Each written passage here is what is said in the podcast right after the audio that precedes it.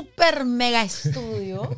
Ahora sí, hablar con un mega super youtuber, rockstar. No, no soy- ¿Ah? no, Las con youtuber. nosotros en la Linares. Philip Chu Hoy Lanat. Sí. Su, me aprendí todo el apellido. ¿Cómo está? ¡Bravo! Muy bien, eh.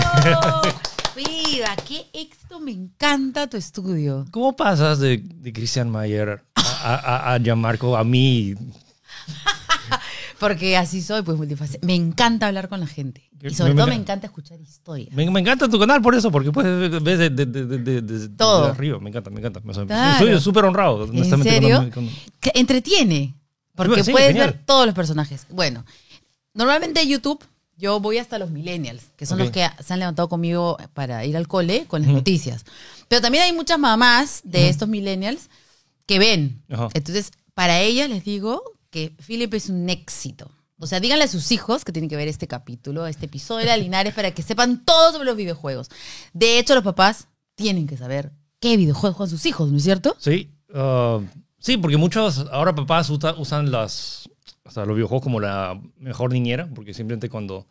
Ahora en pandemia creo que se ha aseverado el tema, ahora que como que los hijos molestan porque ellos están trabajando, papá, papá, hazme caso, toma tu videojuego y déjame tranquilo. Y, y no- a veces no, papás ni siquiera me, se, se interesan de qué cosas están jugando, viendo, ¿Cómo consumiendo. sabes eso? O sea, yo porque converso con otros papás que tienen sus hijos y más de la edad del mío. ¿Y tú cómo sabes que los papás no les interesa? Eh, de, las, de los pocos casos que, o sea, tampoco es que salga tanto, pero es como que he visto y, y- y rumores y muchos papás que me escriben. Eso es creo, uno de los mayores feedback. O sea, no sé qué cosa está haciendo mi hijo, juega, habla de videojuegos todo el día. De hecho, creo que fue una de las cosas que más me chocó cuando empecé a estar en televisión. Me empezó a escribir padres, mamás, diciendo, mira, yo no sé nada de videojuegos, mi hijo me habla toda la semana y tu segmento los domingos es uno de los pocos momentos en la semana en el cual puedo conectar con mi hijo.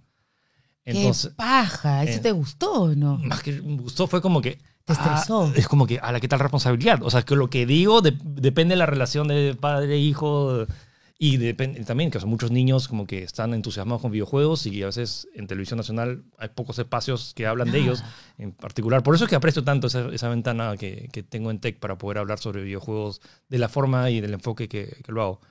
Entonces sí aprecio mucho. Entonces, más por eso es mi mi observación de eso, que muchos padres no saben bien sobre...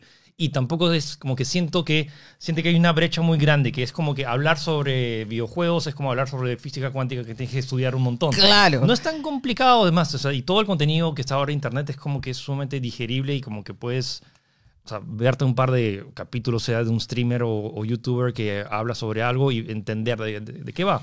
Para mí resulta como extraño que los papás no sepan de eso. O sea, me Mm. parece raro. Es que yo estoy, yo en el, mi biografía del TikTok, Ok. mi biografía es me- millennial vieja. ¿En serio le dices eso? Sí, millennial vieja, porque de hecho así me dicen en el canal, este, mis amigos, pues, ¿no? De la producción, porque este, en, en su momento abrieron eh, Twitter y yo, ay, me metí al Twitter, ¿no? Hice mi canal de YouTube hace como 12 años. Este, me metí al Instagram. Ya. No, me, me abrí una cuenta de TikTok, o sea, yo qu- quiero estar en todo, no porque pensaba en que mi hijo de repente, sino porque es el mundo. Es, o sea, yo, yo también me resistí bastante al tema de TikTok por en general. La, la primera impresión que te da es un poco fuerte, es como que en sentido, o sea, ves a un montón de gente bailando, pero no sientes, ¿No te parece divertido? No tanto. No soy, más era la idea, es como que, ok, son videos, o sea, es, es, es igual de productivo que ver de videos de gatitos, es como que te, te, entretiene, te entretiene un rato, pero es como que... Somos- Sí, la cantidad. claro, pero eso es lo divertido. O sea, me encanta que la gente siquiera pueda bailar Ujú.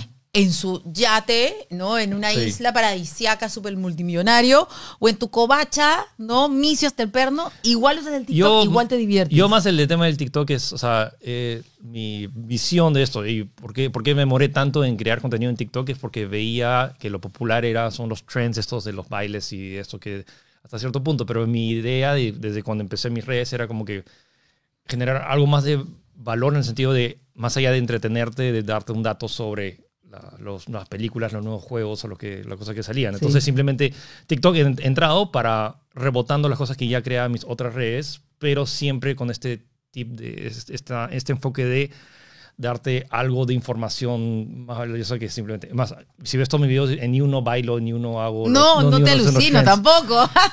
Sí, bueno, supongo que cada loco con su tema. pero- Claro, por pero, pero el tema es que es innegable el tema de la popularidad de, de, de- de- de TikTok. O sea, se consume más TikTok que YouTube ahora. Escúchame, es innegable además. O sea, no puedes resistirte por, eh, a estar en eso. Es lo que yo. Para mí es así. Mm. Por eso es que me, me sorprende mucho esto que me dijiste. No, y me encanta porque es, es una de las pocas que veo que realmente está, está hace esta palabra, en, esta palabra en inglés que es embrace, como que agarras como Todo. que ya ven, ven, ven acá a TikTok conmigo. Es una- eres una de las pocas que lo ha tomado de esa forma y que realmente hace y, y lo disfrutas. Lo disfruto, claro.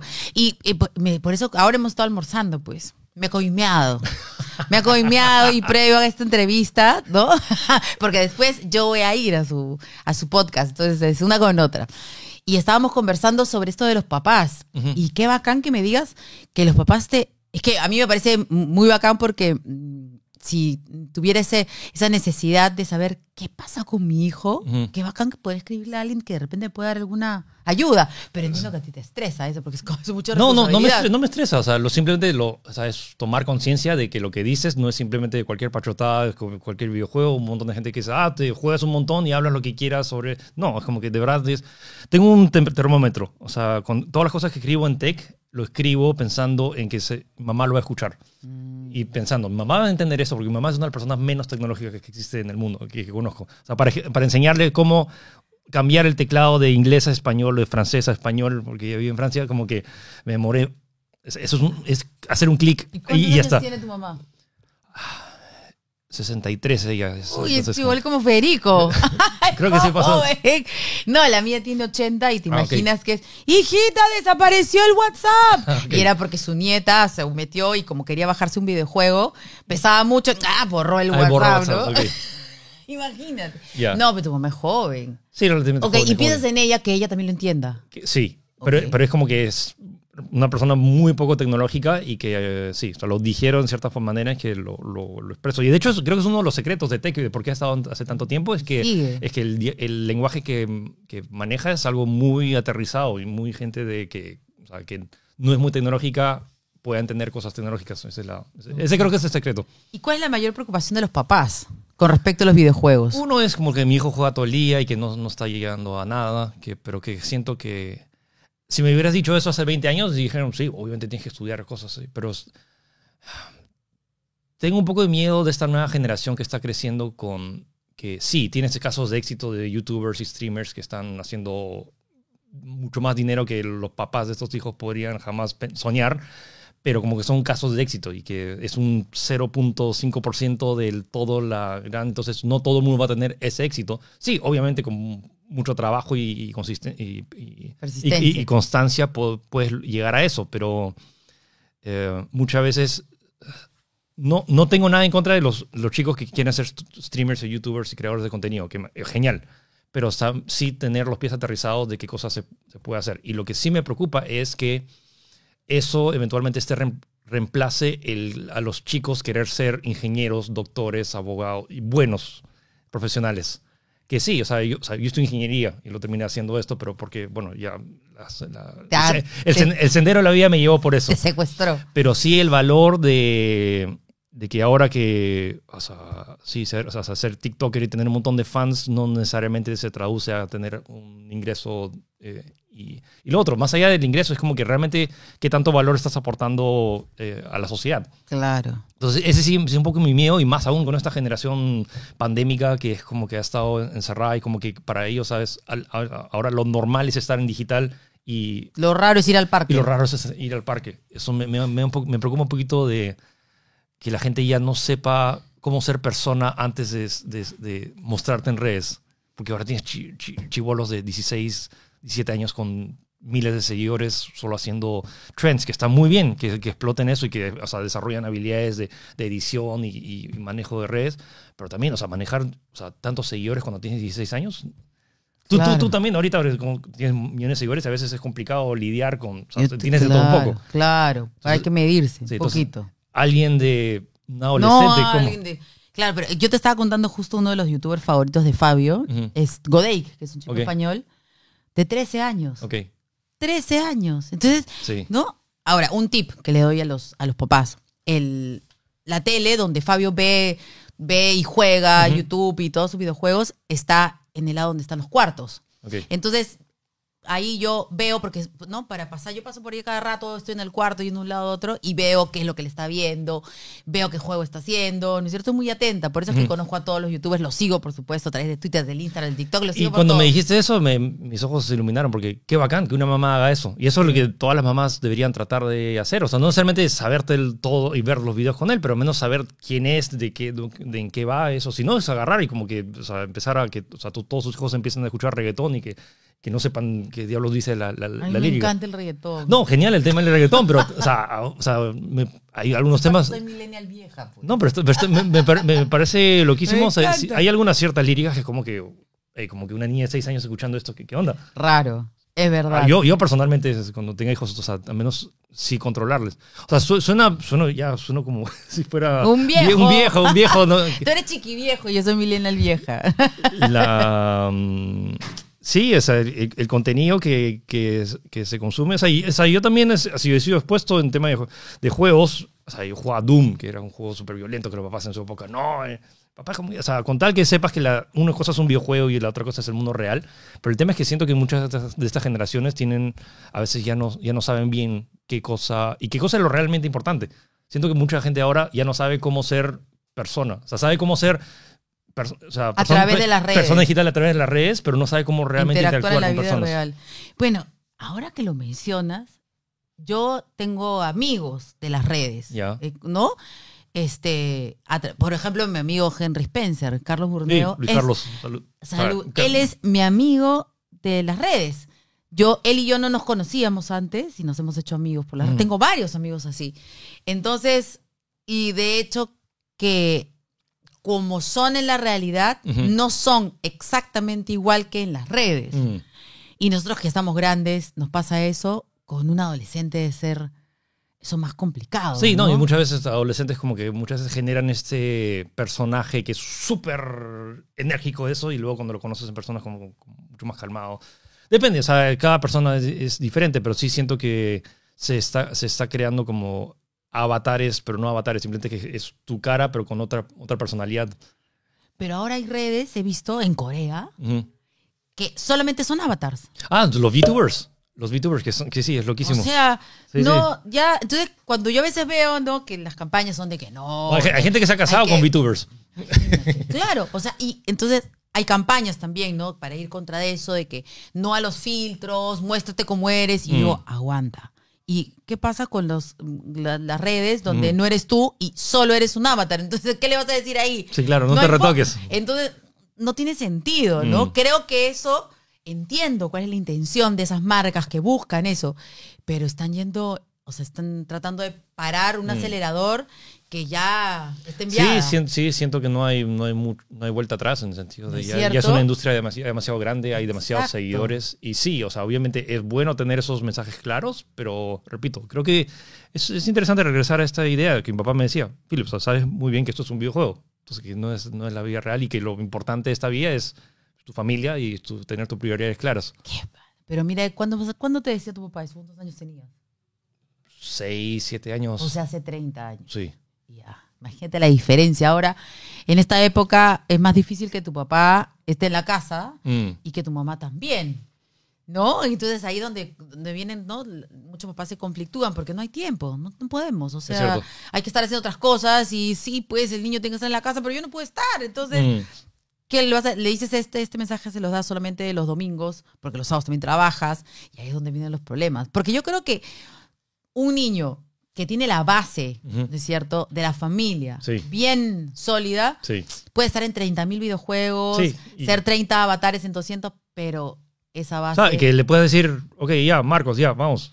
Ok, para, pone pausa, lo que sea. Y, o le dices, Exacto. "Ok, da- dame cinco minutos, termino esta partida y voy. Exacto. Pero tener ese autocontrol eh, es llegar a ese punto. Y repito, eso es lo que me preocupa de esta generación, que es como que ha estado encerrada y, y- y que su único escape ha sido a través de, de- de- de pantallas. De hecho, Fabio empezó a jugar videojuegos en pandemia, usted te estaba contando. Mi hijo de nueve años no jugaba antes, su papá es un vicioso de los videojuegos, entonces por eso siempre, oye, No, todavía no, Fabio es muy chiquito. El tema de vi- vicio, siento, yo siempre que siento que la gente no es viciosa, simplemente que se, se emociona. se- se- no, o sea, vi- vi- vicio en el sentido que es que no puede parar, pero sí. ¿Y eso qué es? O sea, es- en cualquier momento puedes parar, al igual, pero al igual que uno se, se, se envicia con una serie, o sea, no es un vicio, es simplemente que te engancha tanto que es como... Y los buenos juegos están diseñados específicamente, o sea, yo diseño juegos y es como que lo que trata de hacer es que la persona no se sienta aburrida. ¿Y que no puedes parar? ¿Qué es entonces? O sea, que no es que no puedas parar, simplemente es que como que estás tan enganchado que... Y todo el día hablas de eso y no Ah, muy bien, entonces es alguien muy, muy Afanado, apasionado con eso, pero no, vicio es un tema que ya es, ya, fuerte. Es, es fuerte. Un vi- vi- los vicios sí son es complicados. o sea, El sí, cigarro sí es un vicio. sí, o sea, Ya, hay- pues. hay a nivel, a nivel físico tienes una dependencia. Y Acá, ya, y yo digo que hay personalidades. Sí. Entonces, mi marido tuvo ese vicio. Dejarlo le trajo síndrome de Ah, abstinencia. Entonces sí es vicioso. Créeme. ok, ya, ok. no. Mi marido es vicioso. O sea, por ejemplo, yo juego mucho videojuegos, pero eh, porque es parte de mi trabajo, pero es como en cualquier momento me dice Philip, para, yo paro, yo, Claro. yo, yo feliz. Claro. O sea, yo, yo Ah, entonces no eres un vicioso, pues. No, sí, de- desde chico. Por ejemplo, me encantaba salir a- a- al, al parque. O sea, me- o sea, en Francia teníamos un, un sitio y éramos eh, como que el vecindario. No era una universidad, pero era como que era un sitio relativamente. Era un pueblito. Entonces era como que todos los chiquitos del pueblo se conocían. Entonces me gustaba ir, salir, salir al parque. Me encantaba treparme a los árboles. Más en el colegio también, si se acuerdan de alguien del, del colegio, me trepaba los arcos y todo eso. Me, me encantaba salir. Simplemente que me, también me fascinaba el, el, el de videojuegos. Entonces, ese estigma que mucha gente piensa como que, ah, seguro Philip toda Todo su vida está en sí. videojuegos. No, me encanta conectarme con personas en la vida de real. almorzar. Sí. O sea, y, es diferente, pero también, me fascina. O sea, al igual que hay buenos libros, hay buenas series, hay buenas películas, hay muy buenos, muy buenos videojuegos. Claro. ¿Y cuánto tiempo viviste en Francia o hasta qué edad? De que tenía un año hasta que tenía siete, cuando ya vine acá. A los siete años vine. Ah, ok. O sea, en Estados Unidos solamente tu primer año de vida. Sí, nací ahí y luego me, luego me fui. ¿Y todo fue por trabajo de, de tu papá o de tu mamá? Mi, se fueron a. Nací en Estados Unidos por. Uno, que en, el- en los fines de los 80 estaba todo el tema de terrorismo que estaba un poco complicado. Mi abuelo era científico francés y no, extranjero. En, en- en en esa época era un tema complicado. Entonces, mi, mi abuelo se regresó a Francia, pero mi mamá se fue a Estados Unidos porque tenía problemas de la espalda y la, la trataron allá. Y nací allá. Los papás se separaron, mi mamá me llevó a Francia y, y ahí estuve, crecí hasta los siete y luego me, me mandó de regreso acá con mi papá porque le gustaba. Y de hecho me, me- le agradezco un montón porque siento que en Francia hay una cultura bien egoísta. Siento que hay, hay mi mamá lo notó y, y siento y concuerdo con ella y gracias mamá por mandarme acá a Perú. Uno se come mucho más rico acá en Perú. De todas maneras. Y lo otro es que hay una cierta calidez humana que no ves en Estados Estados Unidos, Europa, que hay cierto, repito, es una cultura un tanto egoísta que cada uno trabaja por sí solo, lo, eh, en el colegio. El colegio es unos- un sitio bastante hostil en, en- en Europa y en Estados Unidos. Es como que ¿Es hasta ahora o en, en la época Bueno. que tú estabas? hasta- ahora creo que está- es hasta peor. O sea, ¿En serio? creo- probablemente. O sea, acá en el Perú tenemos muchos problemas, pero siento que al menos ese- esa calidez humana o ese- ese esa valorización de, de familia creo que es muy importante. Entonces tu mamá dijo, no, acá no me gusta que no, Philip sí, crezca. acá no me gusta que... Y lo llevo, lo mando para, Con- para- ¿Conversó con tu papá? Porque Sí, obvio, Tu obvio. papá tenía ya otra familia. No, no, vino acá papá... o sea, Estaba se- solo. Estaba solo y me vi- vino acá y o sea, estuve con papá y papá una persona extraordinaria y que me... Y nada, con, con él estuvimos todos, pasamos todo, todo el colegio. Lo otro que estamos hablando es que tú, tú, tú fuiste mi despertador en los últimos años de colegio. Claro. Cuando ingresaste a ¿Y primera dónde edición. estabas? ¿En Huancayo o acá en Lima? No, en Lima, acá en Lima.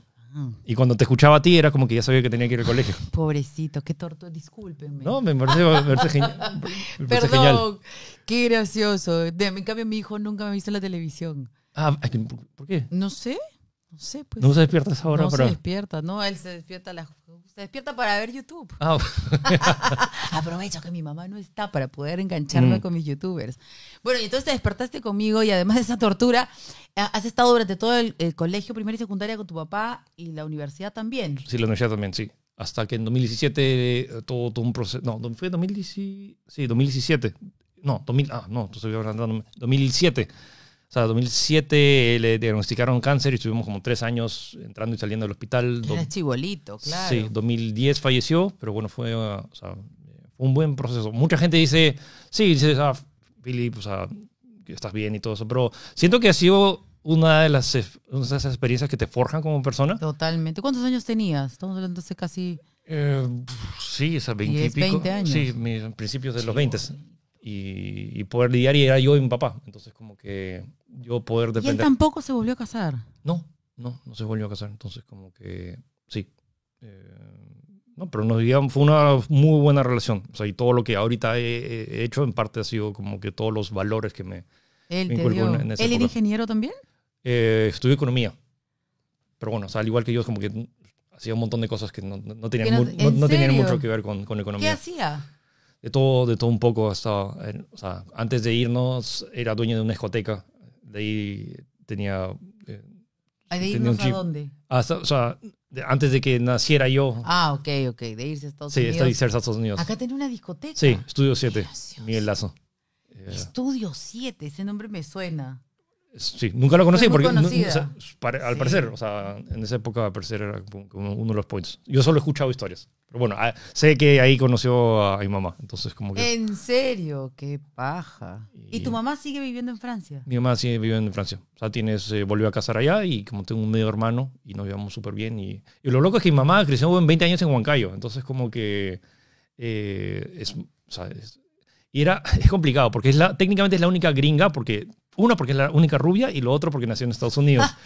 Y era como que también, como eras hijo de francés, científico francés, de, o sea, las expectativas era como que era buena en matemáticas. Y mamá es la peor en matemáticas. Terrible. Sí, entonces, um, pero habla, o sea, sí, seguimos, o sea, ella piensa en español. Ok. Todo, todo su vida vivió en español y por más allá que hable en francés allá, porque eh, es lo que hablan allá, pero sí, ha sido súper peruano. Y como, o sea, siempre extraña un montón vi- venir acá a comer y...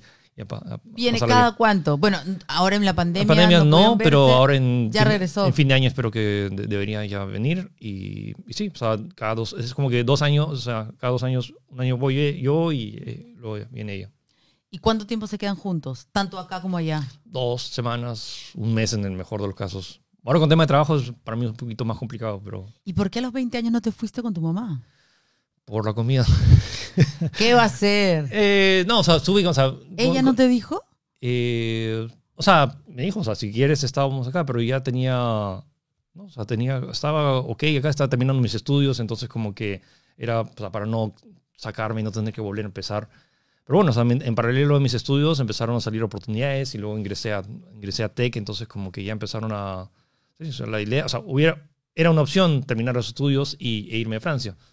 Pero no sé, ahorita, repito, la comida es No, un... ahora ya no. pues, Ahora ya no. Pasó mucho tiempo, ya, ya es como raro, ¿no? Sí. A menos que, no sé, pues por algunas circunstancias te tengas que ir, pero en ese momento, siendo tan chivolo, 20 años, para el Perú, digamos, porque 20 años para otra parte del mundo es ya están fuera de casa, ¿no? Mm. Pero acá los peruanos estamos en nuestra casa hasta que nos votan, más o menos, o nos casamos, más o nos vamos a vivir con Pero alguien. eso, eso recae en ese tema de la cultura de familia, que es como que, o sea, sí, en, en Francia y en Estados Unidos es como que ya, cuando tienes 18 años para largarte de la casa. Más o menos. Mm. Y lo es, claro. Por eso te digo que para los 20 años quedarte, digamos, sin papá y sin mamá, porque tu mamá estaba tan lejos, me llama la atención que no hayas optado por, por irte. No sé, siento que mi mamá sentía que estaba, estaba bien acá y que me, me sabía adaptar bastante bien, repito, o sea, desde que desde el cambio de, no, te- no tenía un año ahí, pero el cambio de Francia a venir acá a Perú. Y, y también siento que también tener, que, o sea, haber nacido en Estados Unidos, tener familia peruana, china, francesa, todo esto, como que siempre me, eh, nunca sé que yo no soy nada puro, soy, soy medio chusco. Entonces, lo bacán es que esté Todo chusco- cruzadito todo cruzado. Pero me encanta porque o sea, sé que es, me sabía adaptar, me, me sé adaptar muy, muy bien. Y me gusta el proceso de, adaptarme lo mejor posible a esas situaciones. Y simplemente, no sé, me sentía cómodo acá. eh, y, bueno, y ahora bueno, estamos acá, en parte, Eres parte éxito. solo porque me... me Claro. gusta. No, además que de repente haber empezado en tech, Mm. este, hizo ya también como que, oye, ¿no? Ya voy a, enrumbando acá, Sí, ¿no? YouTube, los videojuegos. Sí, es loco porque tele. em- empecé en Tech y es como que siempre una extensión de lo que hacía desde ya que cuando tenía cinco años. O sea, cuando tenía cinco años y era uno de los pocos chicos de la vecindad que tenía Super Nintendo, invitaba amigos a la casa a ver y, esa, y me gustaba mucho. Simplemente que no, nunca pensé que eso podía volverse mi trabajo. Y en Tech, básicamente, si analizas, es lo, es lo mismo que hago. Simplemente Claro. hablo sobre las novedades Exacto. y trato de transmitir un poco de mi entusiasmo en, en, en la nota, en el video. Entonces, y lo mismo también la supervisión. En Tech también, o sea, ingresé, yo no ingresé a Tech mismo, ingresé a, la- a crear la web de Tech y a manejar las redes sociales. Claro. Pero entre todo ese proceso me dijeron, hey, Philip, nos gusta cómo escribes, entonces quieres probar tener tu, tu segmento. Y bueno, ya han pasado nueve años. Imagínate, claro, a mí me parece ayer. Bueno, tú, tú me entrevistaste el primer año, me acuerdo cuando salió. Yo Fue el te anuncio. descubrí. Me acuerdo, fue, eso fue la um, que estás entusiasmada por la Play 4. Claro. Está- estás con qué, no sé qué cámara. Está, este fue en los pasadizos de, De América. Canal N, sí. Qué loco. ¿Cómo pasa el tiempo? Imagínate. Yo te descubrí, como decía Augusto Ferrato, ¿ves?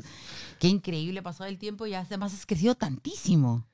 Ah, yo, ni yo, eso es como que, ala, como que luego veo videos, No, estaba pues, viendo. Yo he venido acá, mira pues ya. Y además están mudando, como bueno. Y además, si ustedes vieran, después no, hay, tenemos, no, es que ya hay tres cámaras, cámaras de verdad, como un, todo un pro, que pro, diría Fabio, ¿no es cierto? Con estos mega micrófonos, las luces, el set, ni qué decirte los muñecos, la consola esta que tienes ahí, como los youtubers de, que ganan millones de millones Es- en otros países. no, es que honestamente tampoco es una inversión tan, o sea, sí es una inversión un poquito más, o sea, de que pasa el promedio, pero es como que eventualmente es lo que se llega. Yo empecé así nomás. Eh, Que Y todo el mundo empezó. un mega celular, pero antes era O sea, yo- camarita, yo también empecé así. Spencer me, me, me ayudó. O sea, yo pues. también empecé así, pero o sea, ya después de 10 años como que vas de a poco a poco mejorando y como que luego una camarita un poquito mejor y todo. Y además son un montón. Bueno, y ahora han hecho un videojuego, pues.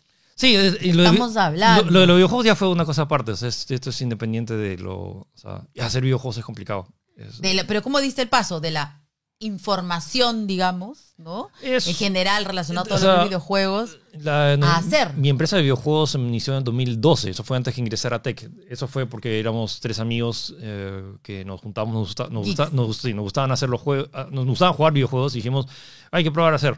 El tema es que teníamos que crear una empresa para, para que nos pagaran, entonces como que empezamos a hacer pe- pequeños proyectos, hicimos un montón de proyectos, o sea, si sumas todos los proyectos que hemos hecho, hemos hecho más de 50, pero muchos eran, eran proyectos muy pequeños para otras marcas, pero luego como marcas chiquitas locales, luego pasar a Cartoon Network, Nickelodeon, entonces hemos estado, ya pues, eh, cumplimos 10 años este año.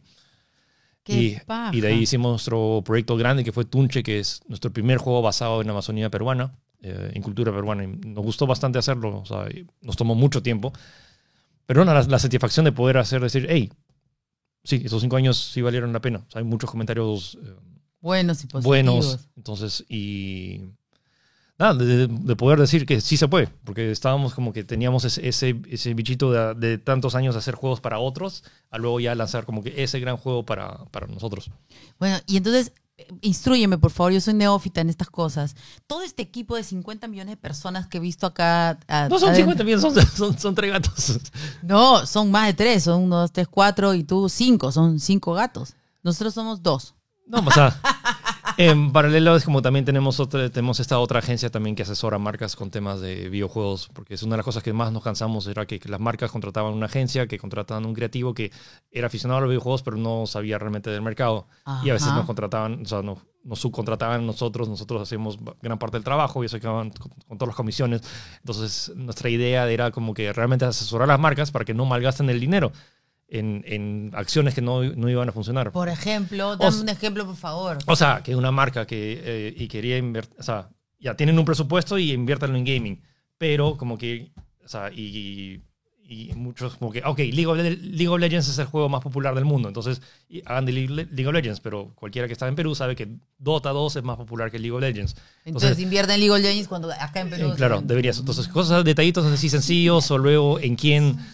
Y luego, bueno, y luego también hay todo este tema también de, hay, a veces hay peleas entre streamers, entonces como una mini farándula, entonces como que tienes que saber a quién puedes contratar y no mezclarlo con otros porque saben que hay ciertos roches. Es otro mundo. Es otro mundo, entonces, y muchas ¡Qué marcas, o sea, cualquiera que ve solo, que dice una agencia que ve solo números, ok, ¿quién tiene más? Ok, contrata a los No 10, es así. pero sabes que el 10 se pelea contra el 8, entonces, o quién no puede ir, o quién juega qué cosa contra qué cosa, entonces, entonces ese tipo de, de expertise que tienes que estar metido, entonces, eh, hemos, hemos creado, pero más allá también saber qué tipo de acciones hacer, qué tipo de... eh, cuánto, en qué invertir realmente, eh, porque a veces mucha gente, ok, hacemos un montón de, de presupuesto en el stand, pero el stand, pues con la mitad del presupuesto y el otro presupuesto llamar a influencers que realmente jueguen ese juego que, van, que vas a presentar.